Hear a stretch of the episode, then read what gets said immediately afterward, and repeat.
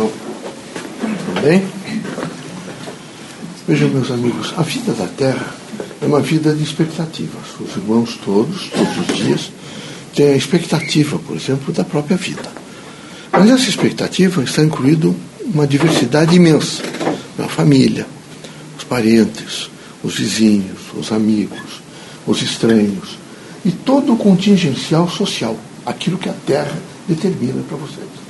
Então é fundamental que vocês todos tenham, por princípio, que haja em vocês o princípio do bem. É preciso viver, sentir o bem, falar sobre o bem e fazer ações em torno do bem. Então a dimensão terrena é uma dimensão às vezes crítica. A dor, ninguém quer. E a dor é uma sensação tal que ninguém quer voltar a sentir, seja em qualquer ordem.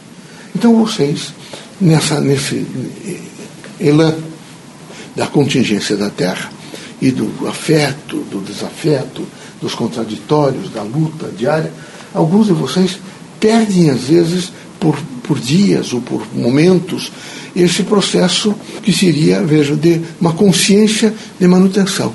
Vocês ficam revoltados, os outros não acontecem, os outros não acontecem, acontecendo para mim. E vocês se desgastam muito, às vezes, com essas, um pensamento que é um pensamento do quê? De ditadura de pensamento. Ele faz o domínio e a pessoa não consegue evoluir além daquele pensamento. E nós propomos que vocês não se deixem tomar por pensamentos negativos. É preciso sempre compor pensamento positivo. A fé não, não é um processo de repetição que vocês digam às outras pessoas, eu tenho fé. Não é? eu, nesse momento, quando acontece qualquer coisa, eu vou fazer oração, eu visito é? Capelas, ou vou a centros espíritas, ou vou a igrejas eh, eh, protestantes. Não é. A fé é, é um ser a fé. Ela tem valor quando vocês tiverem a consciência de dizer às outras pessoas: Eu sou a fé em Deus. Aconteça o que acontecer, eu sou a fé em Deus. Então, não é no momento. Veja, vocês, a contingência da Terra é difícil. Vocês todos estão sempre sujeitos à cirurgia da morte, a qualquer momento. Nenhum de vocês, nem moço, nem velho, nem doente, nem sadio, todos estão sujeitos à cirurgia da morte. Então é necessário que vocês, na consciência de um cotidiano diversificado, cheio de chamamentos, de um pluralismo que vocês às vezes se assustam. Vocês ficam perguntando o que é que nesse momento eu estou objetivando. Estou objetivando conversar com o meu próximo, priorizar as pessoas, ter paciência com as pessoas. Porque eu vejo que alguns de vocês reclamam, por exemplo, o perdão, mas não sabem perdoar. Reclamam imediatamente que vocês querem, é, é, porque a prece é uma petição a Deus. Então, vocês fazem prece só naquelas horas que vocês acham que vocês estão carentes. E era preciso um diálogo permanente com Deus. O Deus é imanente a cada um de nós, encarnados ou desencarnados. Deus é imanente. Então, era preciso que houvesse em vocês uma responsabilidade forte, firme, proposital de fazer efetivamente o melhor. Esse fazer o melhor não implica que vocês fiquem blindados. Vocês não podem ficar blindados. Vocês todos têm que viver a contingência da Terra. E a contingência da Terra é terrível.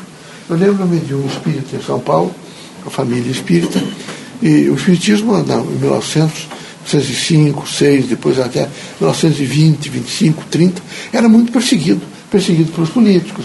Veja Lins Vasconcelos aqui, quantas vezes teve é, o cerceamento da sua liberdade por determinação de, de governos. Foi horrível, realmente isso passou. Não é? Se deve muito, efetivamente, a Getúlio que proibiu perseguição a qualquer religião, e particularmente o Espiritismo. É? Mas eu lembro dessa família, que no seu elan de construir, de criar filhos na dignidade do centro espírita, modesto, pobre, que queriam que os filhos estudassem. E era mais ou menos próximo a São Paulo, e eles, os meninos, alcançaram uma, idade e foram às universidades da época. Trabalharam muito estudiosos, inteligentes, e foram. E um deles conheceu, no, no, naquele curso de, de, segundo grau, que era científico, esses cursos complementares, uma, uma determinada moça. E gostou muito dessa moça, também pobre, difícil, as relações difíceis. Ele foi para São Paulo, formou-se em Direito, né? Imediatamente montou uma banca de advogado e levou os pais, comprou uma casa para os pais, depois de ganhar um pouco de dinheiro com o fruto do seu trabalho. E os irmãos, nós tínhamos uma irmã que não mostrava muito para a sociedade, que era surda e cega. surda-muda e cega. E que ele tinha grande admiração pela irmã, porque ela era inteligente. Ela, num processo intuitivo, dizia a ele algumas coisas. Mas ele gostava muito daquela colega dele. Voltou, descobriu onde é que era a, a, a casa que morava. Ela, ela, ficou assustada, moça ainda. Você não casou? Não. não. Acabou confessando a ele que ele sempre foi a figura da vida dela, aquela pessoa que ela se esperava, que ela estava imensamente feliz de ele a procurar. Ele disse, eu vim, eu quero inclusive conversar com seus pais. Foi, conversou com o pai. Naquele tempo ela tinha um tal inspetor de quarteirão, esse homem até era inspetor de quarteirão. E às vezes ia lá ao centro também. Aí disse a ele que tinha interesse de casar com a filha, até mais ou menos rápido, porque ele estava com a família já em São Paulo, que ele era daquela comunidade. Não é? Ele disse que sim. E começaram a anunciar na cidade que ele ia casar, que tinha vencido na vida, que era um emérito advogado, e que queria, realmente ia casar com a filha, com a moça que era professora primária, tinha feito aquela escola normal e ele lecionava. Aí, um dia ele começou a receber cartas anônimas. Depois ele começou a receber, é, é, até que uma pessoa procurou, você vai deixar sua filha casar com aquele sujeito? Eu vou te dar a hora em que ele tem uma determinada hora que ele vai receber uma moça e desce abraçado com a moça e vão até um prédio. Possível, não é tão correto. Não, é porque você não viu. Você vai lá que você vai ver. Ele ficou muito revoltado que o, o sujeito com aquelas máquinas antigas aí fotografou o, o, o casal, mandou, ele foi até lá. Armou-se e foi até lá. E viu eles descerem naquele horário. Ele saía do escritório, chegava lá, pegava. Descer, entraram num prédio, ele entrou atrás, e quando ele, ele demorou mais ou menos uma hora, uma hora e pouco, a moça ia fazer um exercício, ia consultar-se com o médico, e alguns especialistas faziam na, nela um, um, trabalho especial. Ele desceu com a, com a irmã, sentou num banco e foi procurar um automóvel de praça para conduzir os dois. Já era mais era noite e era melhor ir nesse interregno, o, o, o pai, o futuro sogro, vem e vai perto dela e conversa com ela, ela não responde, ela não ouve, ele não sabe, ela não enxerga, ela não sabe, e ele começa, fica nervoso, começa a bater na moça, chamar de prostituta, dizer algumas coisas. Chega o, o irmão e vem uma enfermeira diz, que é isso? O senhor está louco?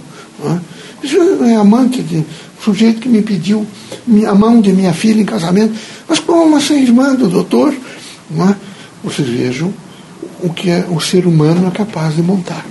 O ser humano desonesto está sempre pensando em enxovalhar e destruir as pessoas. Os médios espíritos são vítimas dessas coisas.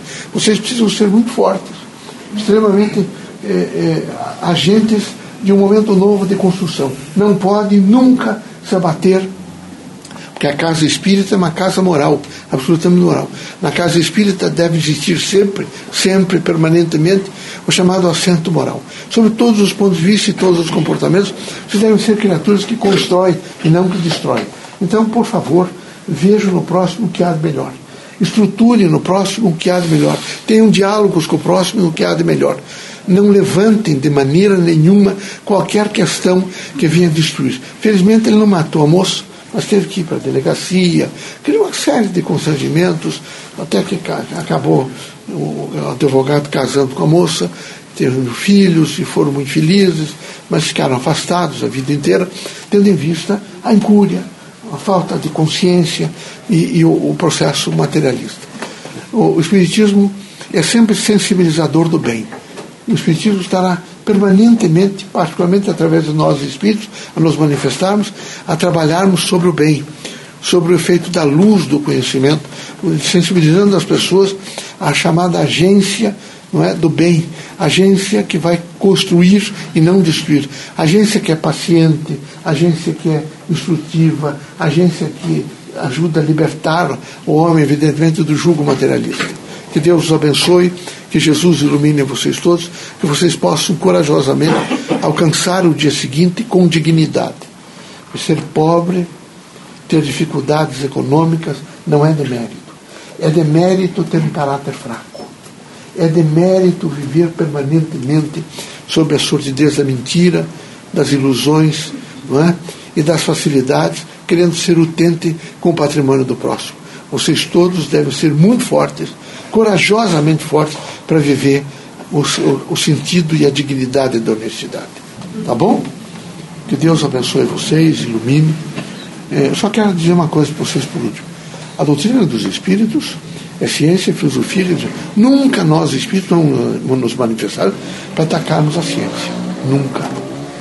Eu não vou vir à Terra e vir aqui, por exemplo, para atacar cursos de medicina, atacar médicos, de maneira nenhuma.